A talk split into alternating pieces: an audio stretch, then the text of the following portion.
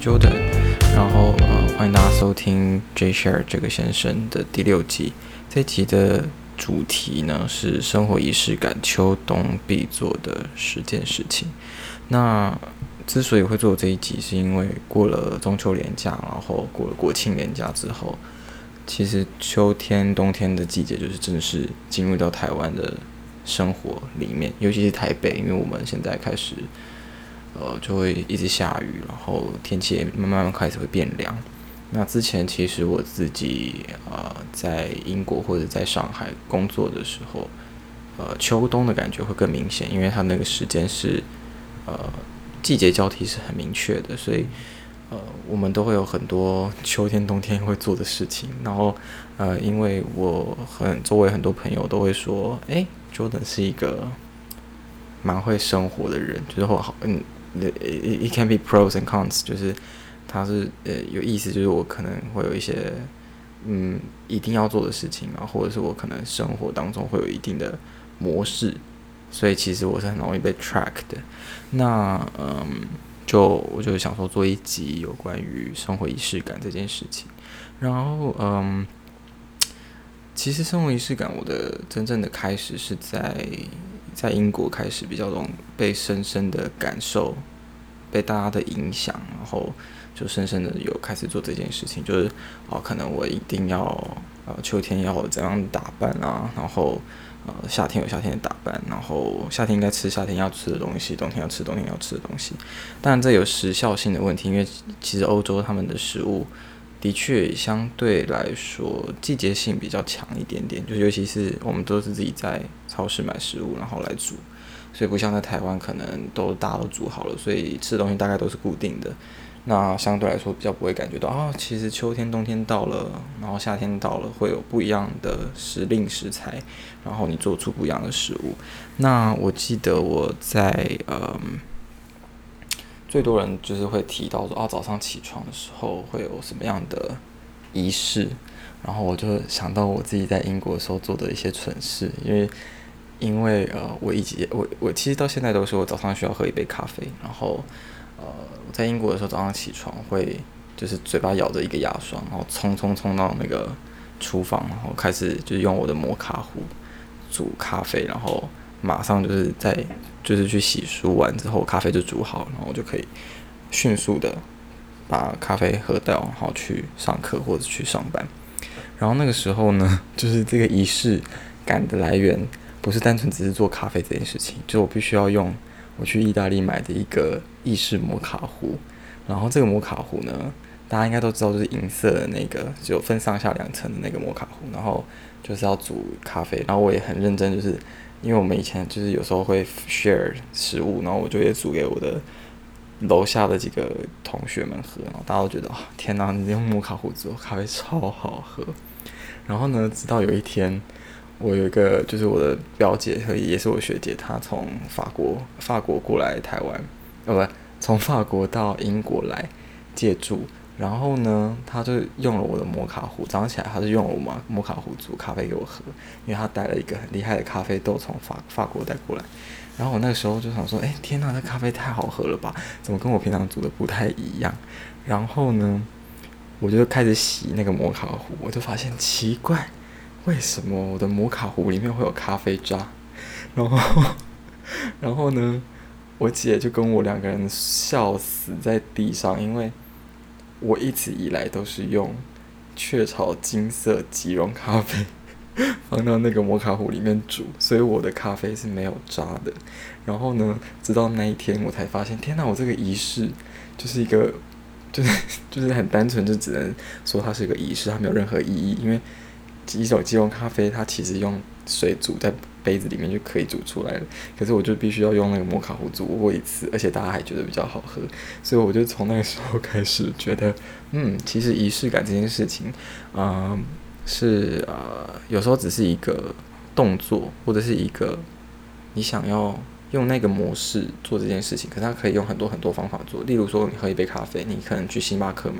跟去去呃手冲咖啡，或者是你去便利商店买一杯，或者像我刚刚用摩卡壶煮。它都是一杯咖啡，可是因为它的仪式不一样，所以其实仪式对于人们来说有一个好处是，你对于生活的感知度更强，然后在这个过程当中，可以让心里有一点点的满足感，或者是有一点点不一样的感觉。所以呢，我觉得，呃，仪式感对于我来说，或者是对于周围的朋友来说，可能在某一些事情上面是有一定的重要性的。所以，如果我们回归正题来说的话，到底秋冬大家都会做什么仪式？我呢，就用 Google 查了很多不同的文献资料。然后凑了就是十个，我觉得就是真的，大家应该都会做的事情。那我们就来一一的讨论。第一个呢是秋冬的时候要吃火锅。我自己秋冬是绝对会去吃一个东西叫姜母鸭，因为有的人是吃羊肉，但我一定要吃姜母鸭。姜母鸭真的是非常台湾的一个传统。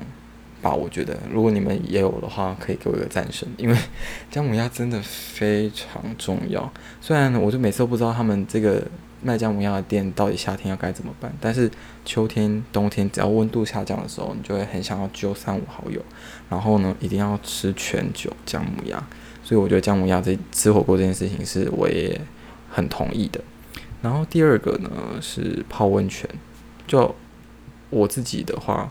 也是冬天会去泡温泉，有的人不敢啊，但是我我一定会泡温泉。泡温泉对我来讲是一个很重要的，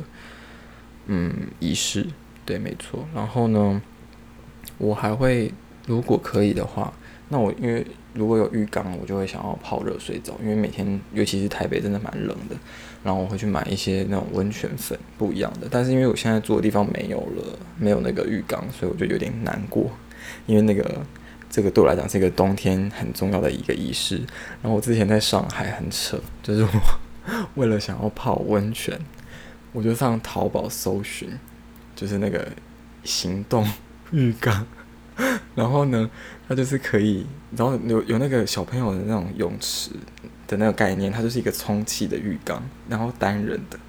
然后后来我就跟我朋友说，我一定要买这个。结果我被劝阻，还好我没有买，因为他说那个很常有人，就它破掉。那如果破掉，想象那个热水就直接冲破我整个浴室，然后流到到处都是。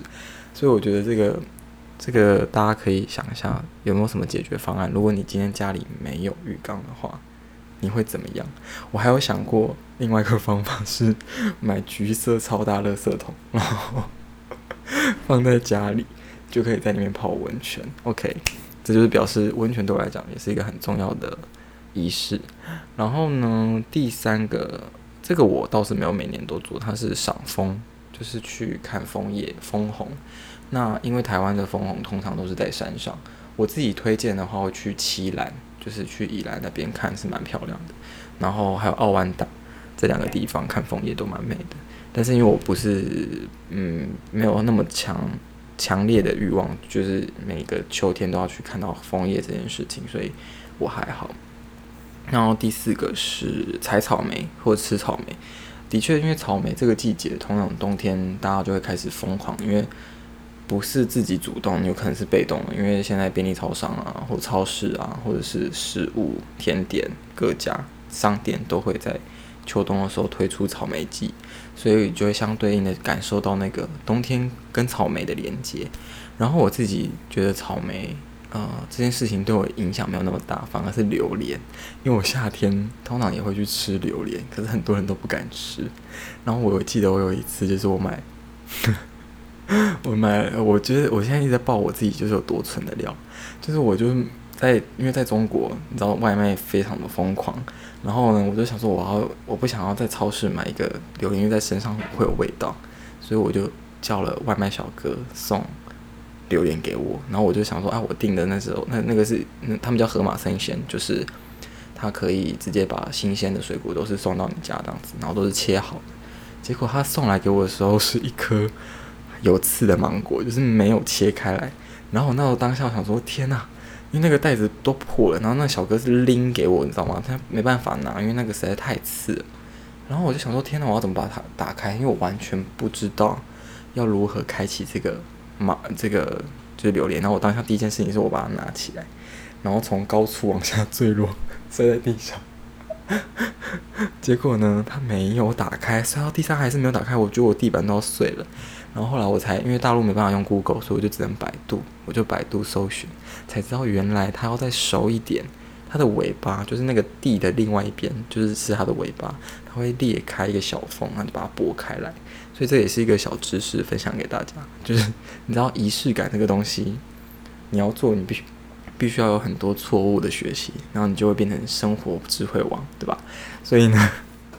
所以我就是有这个经验，就是在夏天的时候吃榴莲，冬天吃草莓这样子。然后呢，呃，第五个它也是食物，就是说秋天吃螃蟹。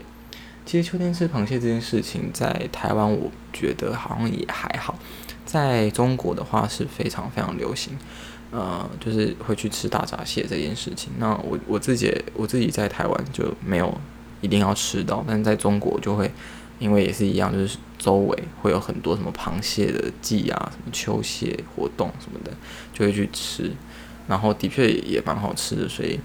秋天吃蟹的话，我觉得也是一个仪式。很重要的，也是因为你说真的，蟹对于人来说的什么生活必须吗？好像也没有，所以它是一个季节性的一个仪式。然后第六个是呃，就是开始饮料会变成热的，然后会喝姜茶或者是热红酒。呃，我必须要说热红酒这件事情，有很多的人，很多听众朋友之前在我看呃，就我 IG 有 post 一个我在露营的时候呃煮了一个热红酒，然后。其实有很多的人问我说这个是什么，然后以为是泡红茶，然后就去 Google 才知道说有这个东西，所以我还蛮惊讶，就是很多人不知道热红酒。那我现在就是想顺便在这节目里面分享给大家，就是热红酒它其实是来自于德国，呃，圣诞节的时候在圣诞市集会喝的一个饮料，因为太冷了，然后他们呢会把红酒或者是白酒或者是 Whisky 或者是奶酒就是加热。然后因为加热的酒呢，它酒精挥发比较大，所以它必须要有一些香料在里面去，呃，混合，让它的风味更好。那呢，呃，现在有很多很多的味道可以买，就你去可以去网络上面找，就是热红酒包，然后你就会买回来煮。那因为热红酒它相对就不是像我们平常喝酒这样，它的酒精浓度那么高，因为它已经被挥发掉了，然后它喝完会很温暖。所以其实我这个也是因为在欧洲，然后就有。养成了这个习惯，那呃，它的英文叫 mulled wine，就是 M U L L E D W I N E。那 mulled wine 呢，它其实对于我觉得它跟台湾的姜茶或者是呃有些人会煮一些比较热的枸杞红枣茶是一样的概念，就是它是有呃暖身体的功能，所以有些女生她如果呃冬天的话，其实是可以喝热红酒来补身体的。好。然后呃，第七个是滑雪。OK，滑雪这件事情是我从前年才开始做的。那嗯，应该是说滑雪这件事情对我来说，的确跟冬天有很大的连接。原因是因为它就是雪嘛。我其实也蛮喜欢呃冬天的，就是相对于夏天，我是比较喜欢冬天的。那，虽然我自己喜欢的户外运动大部分是夏天比较合适，但是。冬天呢，就有一个滑雪的活动可以去参加，所以我觉得，呃，滑雪是一个不错的行程。那我就通常都会到日本去滑雪。OK，那第八个是 第八个是赖床。OK，秋冬赖床这件事情的确是很有可能发生，因为是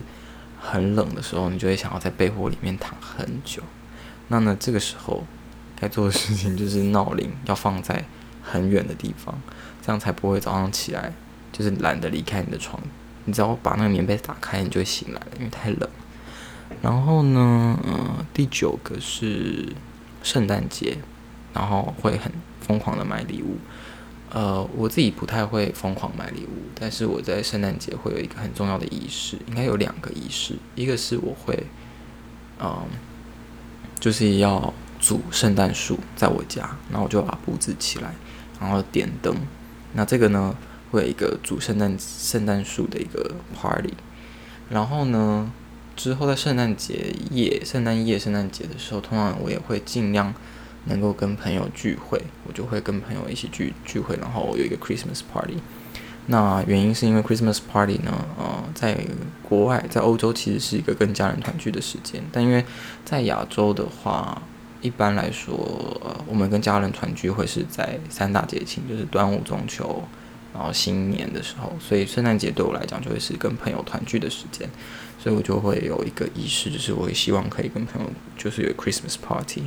然后通常也会有有一些交换礼物的活动，所以这个也是跟冬天连接度比较高的一个，我觉得也是对的，就是一个交换礼物。然后十最后一个是跨年。这件事情就是今年我觉得也是比较可惜，因为很多每年通常跨年都可以到国外去，因为呃我我是一个很喜欢到比较冷的地方跨年，就是感觉那个冬天的感觉更年更明确，然后顺便去滑雪这样子。那跨年呢，其实是我觉得每一年仪式感最重的一个时间，就是很多人都会想要做一些什么样的事情，不管是 list down，就是今年做了哪些。事情，然后明年应该要做什么事情？有些人会做这件事哦，就是他会就是写一些 note，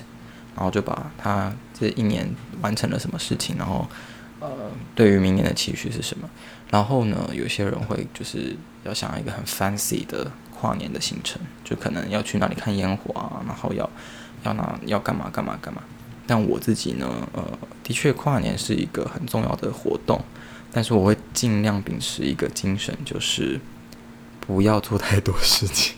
能够做就做，能躺就躺。因为跨年，你越安详、越舒适的度过，你这一整年就会舒舒服服的度过。如果你今年呢，就是把自己弄得太累，就我最近听到一个朋友，他们要组团去雪山单攻，我们就劝阻了他们，因为太累了，不要做这种事情，好吗？就是不要让自己的跨年。在极度险峻的状态下或冒险，因为这件事情会让你的一整年都有一定的，就是你知道起起伏伏。我就深信的这个迷信，但是我觉得，呃，的确我还是建议大家，就是过年的时候、跨年的时候舒服一点点，好吗？就是可以选择做点事，但是不要做的太 harsh。OK。那今天的仪式感的部分呢，就是以上十点，不知道大家有没有共鸣，或者是有没有其他你秋天、冬天一定会做的事情？欢迎大家可以分享给我，在我的 IG、Instagram，呃，我的 IG 账号是 Jordan Chang，J O R D A N C H I A N G。然后呢，呃，也希望大家可以在我的 Podcast 的 App 上面可以打星星，然后。呃，也可以评论给我。那欢迎追踪 J Share 这个先生。那今天最后最后呢，我想要推荐一首我在秋冬一定会听的音乐。他是我最喜欢的一个 Korean singer，他叫 Roy Kim。然后呢，他有一首歌叫 When Autumn Come，呃，就是当秋天来临。那大家可以去 Spotify 搜寻，或者是 KKBox 搜寻 Roy Kim 的 When Autumn come，它是秋天冬天。来的时候，我很喜欢听的一个歌手的音乐。那谢谢大家在礼拜日的晚上收听我的节目，谢谢。